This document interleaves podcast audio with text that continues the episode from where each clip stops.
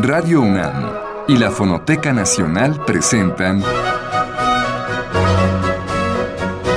Retrato Hablado, Segunda Época. Una serie a cargo de Elvira García.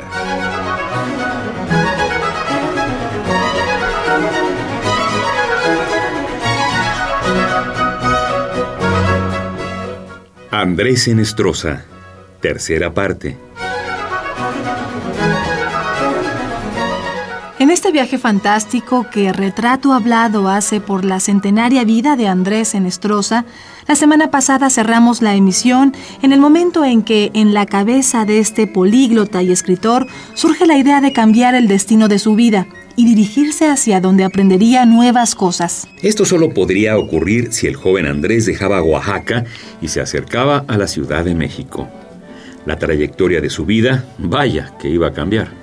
A punto de ocurrir esto, Andrés se despide de su tierra y de su madre, cerrando así un capítulo de su existencia. Este momento determinante lo capturó él mismo en su ensayo Retrato de mi madre. Escuchemos en sus propias palabras, grabadas para Voz Viva de México, los momentos previos a tomar el camino hacia Juchitán y un año más tarde, el de la Ciudad de México. Y la revolución seguía en su apogeo. Los antiguos amigos, los vecinos, hasta los parientes nos robaron. Y a la vuelta de unos cuantos años nos quedamos pobres. Pero Martín Amán, no pudiendo olvidar las palabras de su marido, una noche me preguntó qué pensaba acerca de mi porvenir. Quedaba la casa, un potrero, una milpa, unas yeguas, unas cuantas cabezas de ganado y un pequeño terreno propio para la cría de ganados. Y esto más, quedaba su bravura, su apetencia de trabajo y su disciplina de sufrimiento. O bien, quedaba el camino de México, de la universidad, de la gloria. Para Cuchitán, donde dos años anduve vagando, interrumpiendo con agua y piedras el coito de los perros, salí una noche de Izhuatán.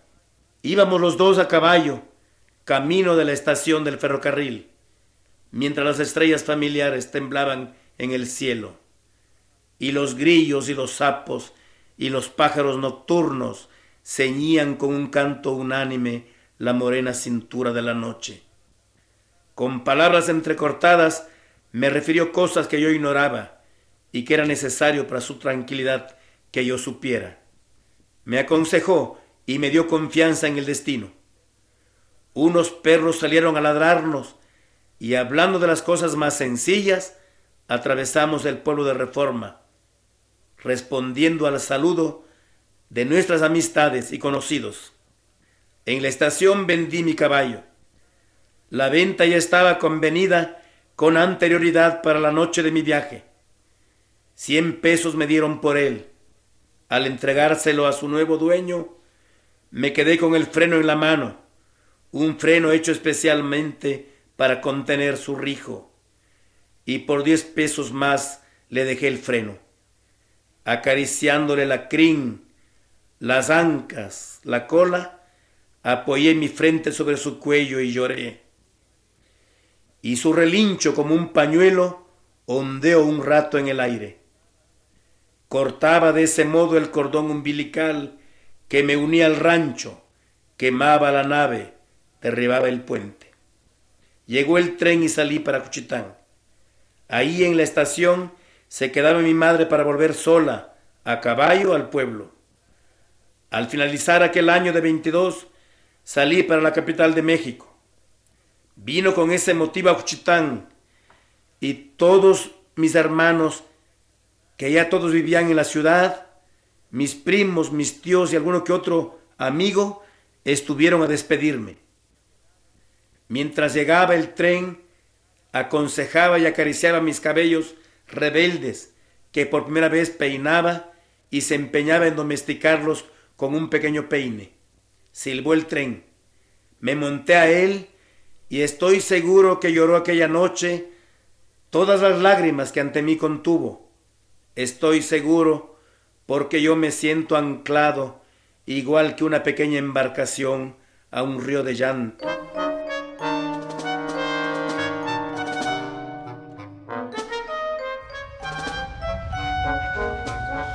Era 1922. Andrés Enestrosa tenía 16 años de edad cuando llegó a la Ciudad de México. Nadie lo esperaba en la terminal. Nadie lo conocía en esa capital que ya en los años 20 mostraba tímidos signos de que se convertiría en la gran urbe que es hoy. Solo y su alma, el joven Andrés se encaminó en busca de su destino. Recorrió las calles, las escuelas, los museos, los parques y todos los sitios de reunión en donde su intuición le decía que iba a encontrar eco a su enorme deseo por tener instrucción y leer.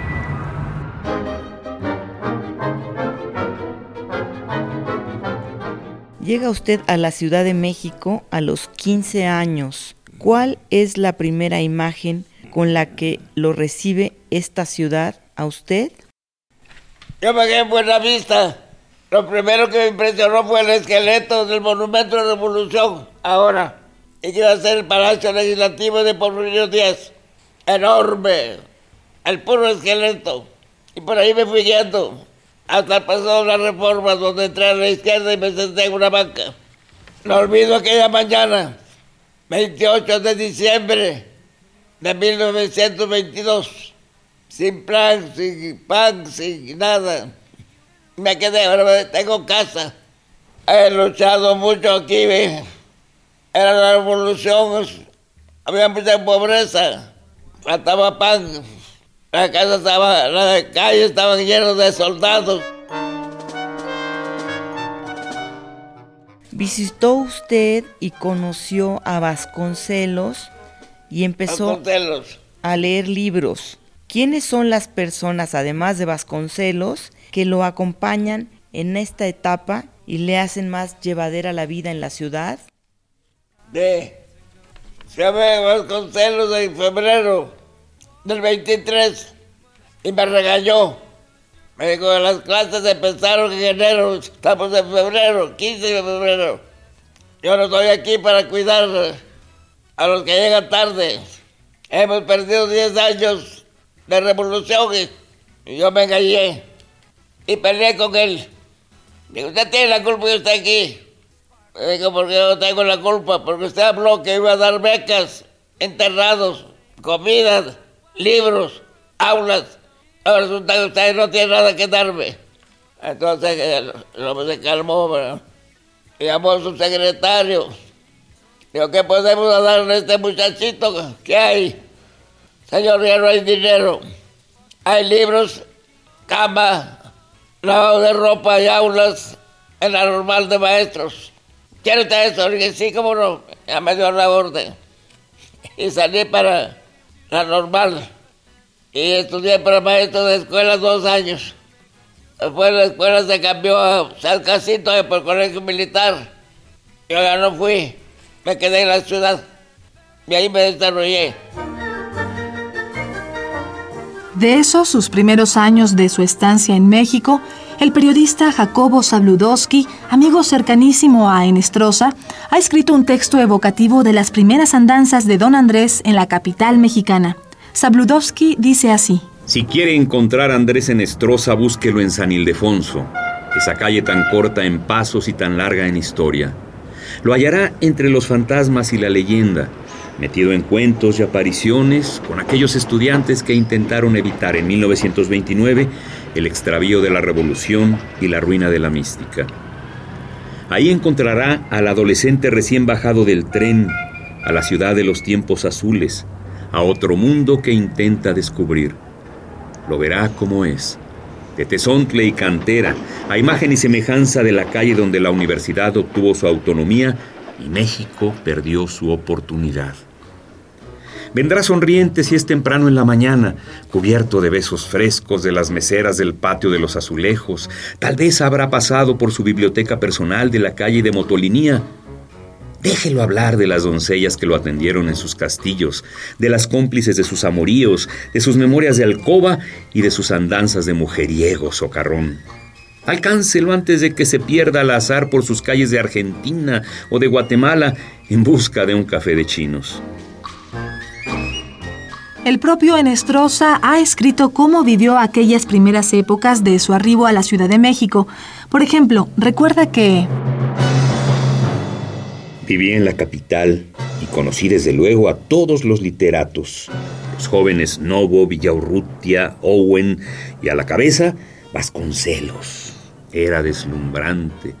A los pintores Montenegro, Atl, Fermín Revueltas, que era muy joven, a Fernando Leal, Coria y a ese monstruo de la pintura, Goitia. Llegué de mi tierra hambriento de saber. Fui a ver a Vasconcelos, a pedirle ayuda. Era un 15 de febrero de 1923. Me fui a la normal.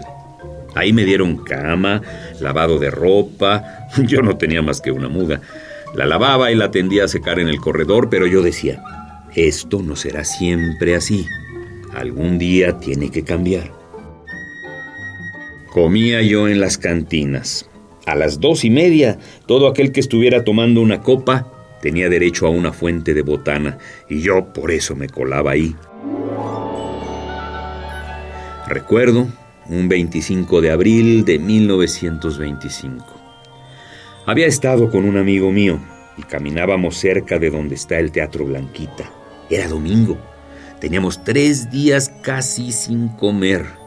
Compramos tortilla, pescado y tepache. Qué sabroso me supo ese tepache. La vida es dura, pero llega también la alegría. Gastar alegremente la pobreza. Esa era mi riqueza.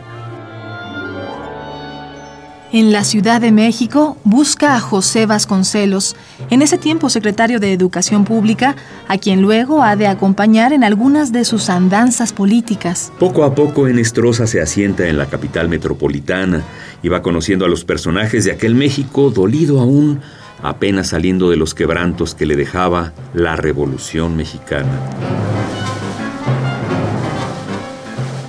Es en esa época que en la mente de Enestrosa empieza a nacer el libro Los hombres que dispersó la danza, en el cual el escritor recrea las fábulas y leyendas de su tierra. He aquí una breve, esa que se llama La flor del higo. La del 24 de diciembre es noche milagrosa. Es la única vez en que la higuera florece, pero su flor, blanca, ancha, de pistilos nudosos, solo pueden verla los niños y los mudos, porque no pueden contarlo. Para verla, hace falta inocencia, tener puros los ojos. Nadie que no tenga virtud, y en zapoteco virtud es sinónimo de magia, inocencia, candor, la vio jamás. Los niños, los mudos, sí. ¿Y quien la vio y no supo guardar el secreto? Perdió el habla, si es que no cayó muerto mientras lo contaba. De niño velé para ver abrirse como una estrella rutilante la flor del higo. Y una vez, pero se me ha olvidado.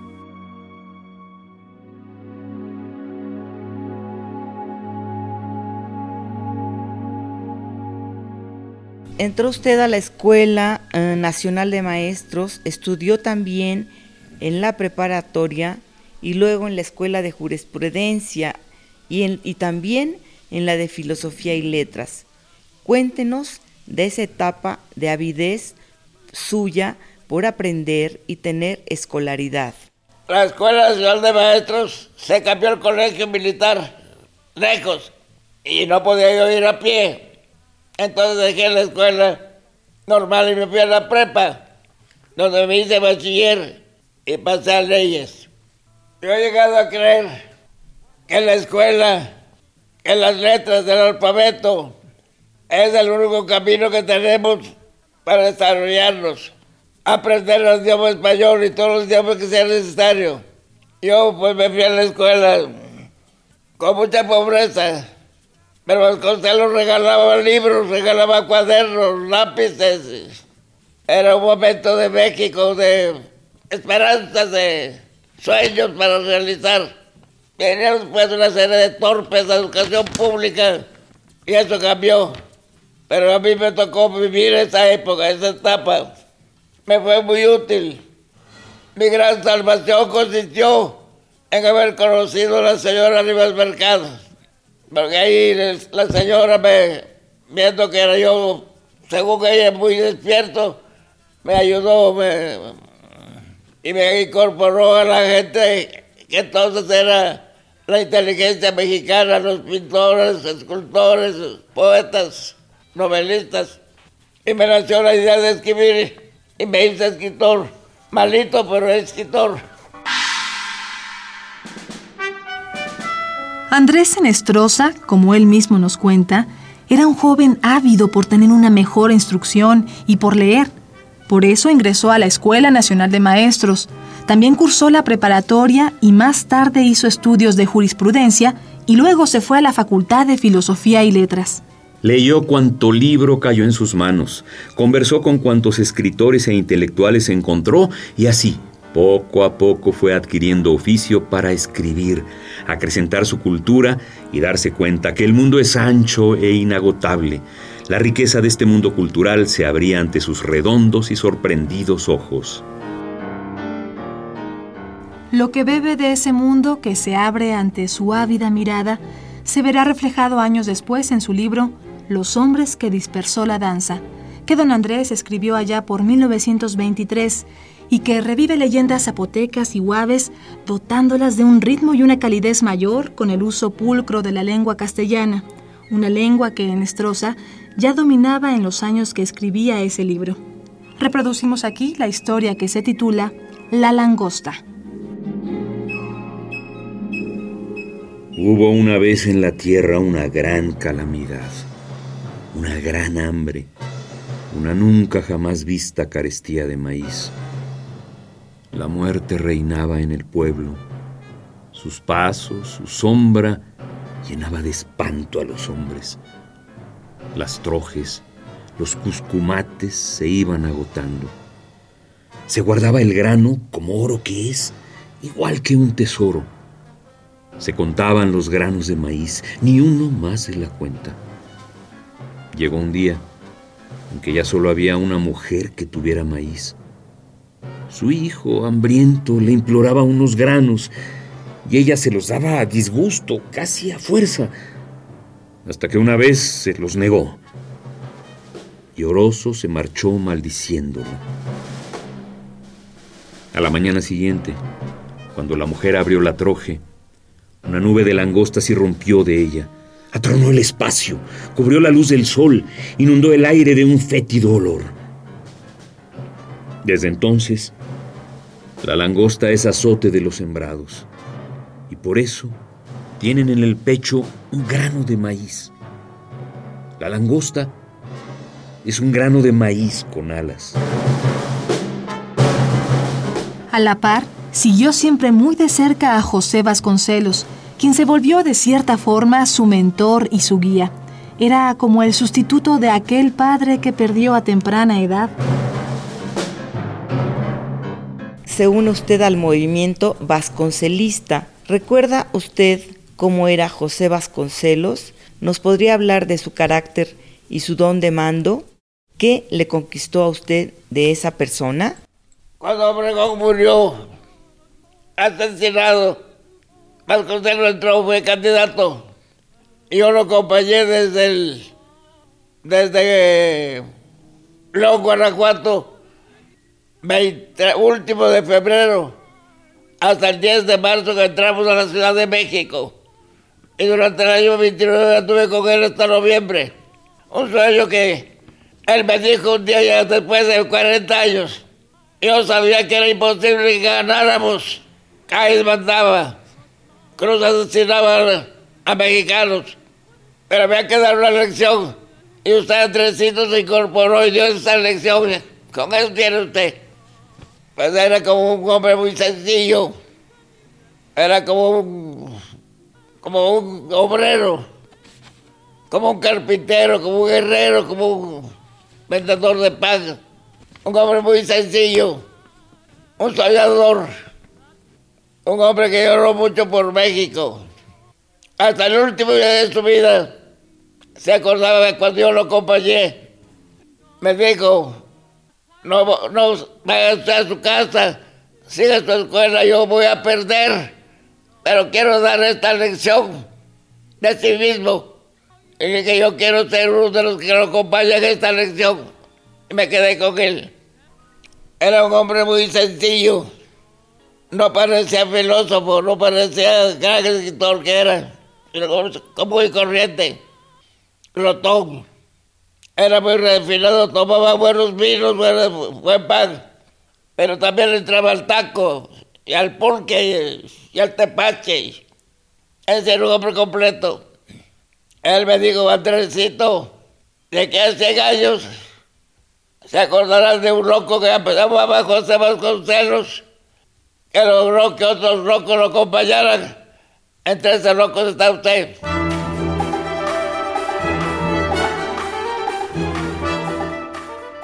Hasta aquí la tercera parte de la serie dedicada al escritor y periodista Andrés Enestrosa. Nos encontramos el próximo lunes a esta misma hora para concluir el retrato de este gran hombre. Hasta entonces.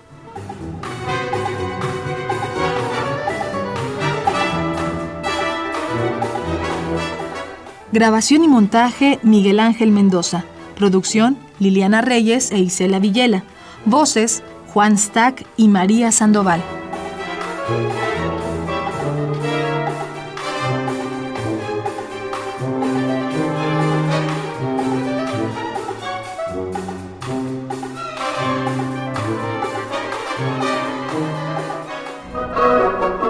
Radio UNAM y la Fonoteca Nacional presentaron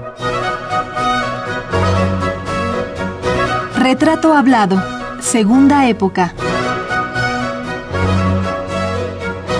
Una serie a cargo de Elvira García.